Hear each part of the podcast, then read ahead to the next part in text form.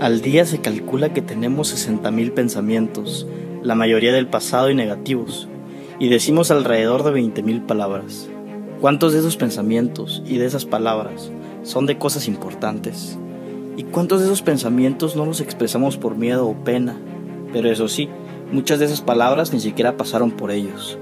En este podcast sacaremos algunas ideas de cómo intentar vivir y transmitir lo que realmente importa. Mi nombre es Esteban Peralta y esto es Sin Pena. Cuentan de una señora que tenía una camioneta, este, una mamá van, sí, de típica señora que hace la ronda, que tiene tres, cuatro hijos. Este, estaba, estaba esperando el semáforo para dar vuelta y en la parte de atrás tenía un chorro de calcamonías de yo creo en Dios, amo a Dios, pita si crees en Dios, eh, una imagen ahí de la, de la, Virgen de Guadalupe. Entonces, cuando va a dar vueltas, se le atraviesa un carro, entonces le empieza a pitar la señora, te pata, le empieza a mentar la madre, es un eje que tú, no, le saca el dedo y tal. Entonces, un policía la ve y la detiene y se la lleva a la comandancia. Ahí le tiene un rato y le dice, ah, señora, ya se puede ir. La señora le dice, a ver, dime por qué me detuviste. Y dice, a ver, señora, es que la verdad es que yo pensé que su carro era robado porque no puede ser posible que traiga estas calcamonías y estaba actuando de esa forma. Mm, evidentemente esta historia pues es un poco exagerada, incluso falsa, pero pues sirve como para, para comparar un poquito con nuestra vida. A ver, si yo digo que creo en Dios, pues se tiene que notar en lo que hago, en lo que hablo, y los demás esperan verlo. Sí, creer en Dios implica como dice la frase esta de Spider-Man, todo gran poder conlleva una gran responsabilidad, pues es una gran responsabilidad con los demás y conmigo. Con los demás porque los demás esperan ver a Dios en mí. Sobre todo mis amigos más cercanos o conocidos que saben que, que no están tan cerca y que a lo mejor el único testimonio que van a tener de lo que es la religión es mi vida. Y lo que yo hago o no haga puede influir en ellos. Ellos pueden decir, ah, pues este es mi amigo que, que es católico, pero pues ve lo que hace o, ah, pues, pues este es mi amigo que, que dice que va a misa y no sé qué, pero pues ve lo que está haciendo, entonces todos los católicos son bien incoherentes. Y conmigo, porque si yo digo creer eso, y si yo estoy basando mi vida en eso, en creer en Dios, que creer no es un, ay, pues yo creo que va a llover, yo creo que vamos a ganar el partido, yo creo que hoy va a ser un día bueno, no es una creencia de ese tipo, sino es mi fe que es la verdad, es un modo de conocer la verdad. Entonces, si estoy basando mi vida en eso, y sé que eso es lo que me va a hacer más feliz, y sé que, por ejemplo, lo que yo quiero llegar es el cielo, pues mis acciones van encaminadas a eso. Tú pregúntate, a ver, ¿esto que estoy haciendo me ayuda a eso que quiero? Si mi respuesta es sí, adelante, ¿no? O sea, hazlo. Si mi respuesta es no sé, pues ahí tengo la obligación de preguntar, de informarme, de averiguar, a ver. ¿Por qué? Pues no porque no porque vaya a ser pecado, sino se trata de, de, ah, es que esto es pecado y esto no es pecado, entonces esto sí puedo hacer y esto no puedo hacer, porque muchas veces vamos limitando la religión a eso.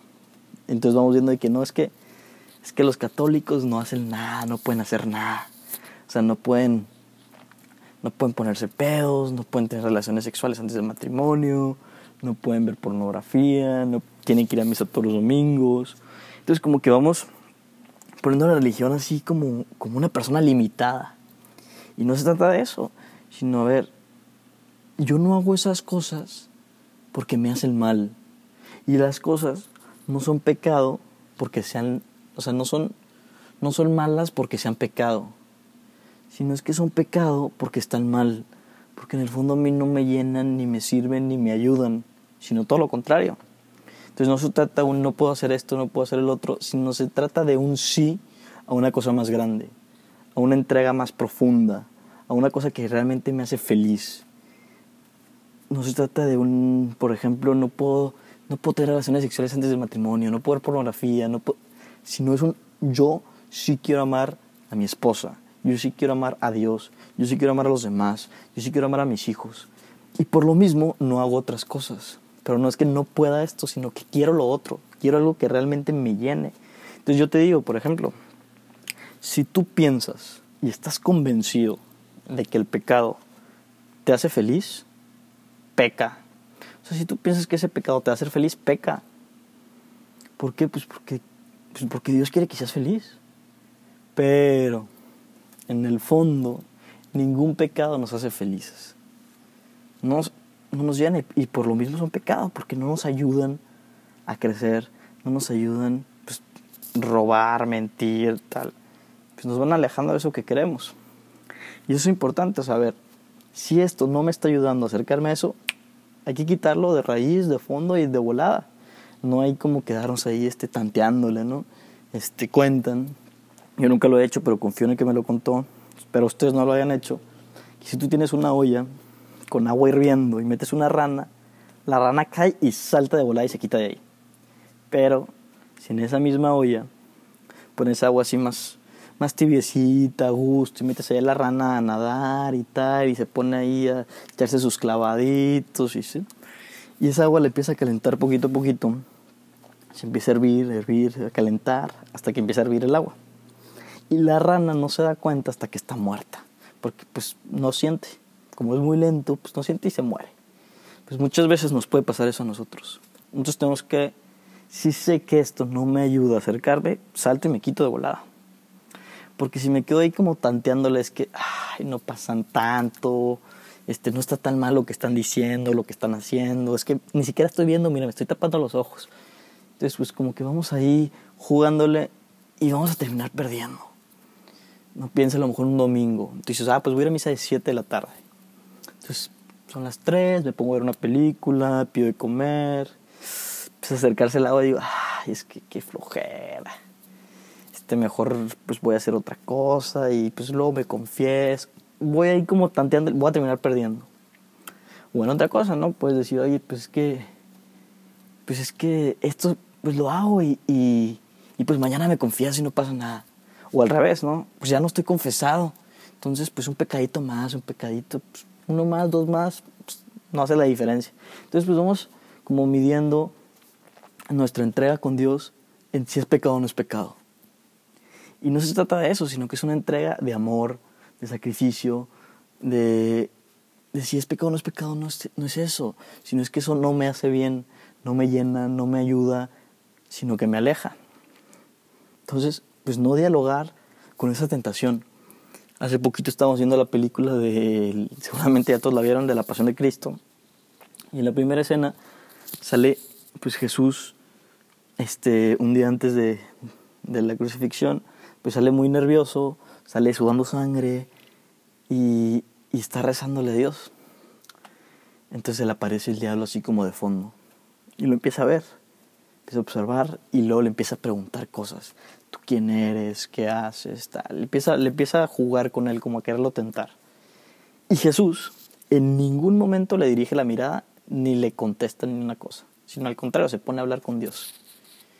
Entonces, eso es interesante como aplicar a nuestra vida, de no dialogar con la tentación, no, de, no darle vueltas. Es que, ah, es que esto, pues fíjate que sí podría, y pues no está tan mal, y pues la neta, pues estoy joven. No, o sea, podemos ponerle mil ideas y pensamientos a, nuestra, a la tentación, pero la verdad es que si, si pensamos en eso, terminamos perdiendo. Terminamos perdiendo con nosotros mismos y también con los demás, porque es lo que decíamos al principio, la gente espera ver en mí coherencia. La gente hoy en día y siempre ha buscado personas íntegras, que vivan, digan y piensen lo mismo.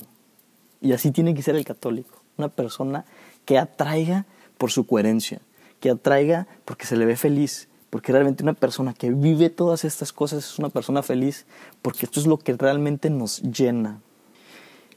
Y pensar en la primera historia, ¿no? En la del carro de la señora con las calcamonías de yo creo en Dios y tal.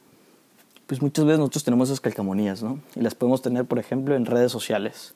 Entonces yo me la paso subiendo cosas de Dios y tal. Entonces esas son mis calcamonías. Pero lo importante es cómo actúa el chofer de esa camioneta, la señora. O sea, porque una cosa es lo que digo y otra cosa es lo que hago. Entonces, si yo estoy, por ejemplo, publicando que creo en Dios y que comparto cosas de Dios, pues la gente esperará que se note en cómo trato a los demás, en cómo hablo con los demás, en lo que hago o en lo que no hago. Entonces piensa, ¿cómo estoy viviendo yo hoy mi fe? Y para terminar, creo que es importante también conocer. O sea, el conocer por qué hago las cosas.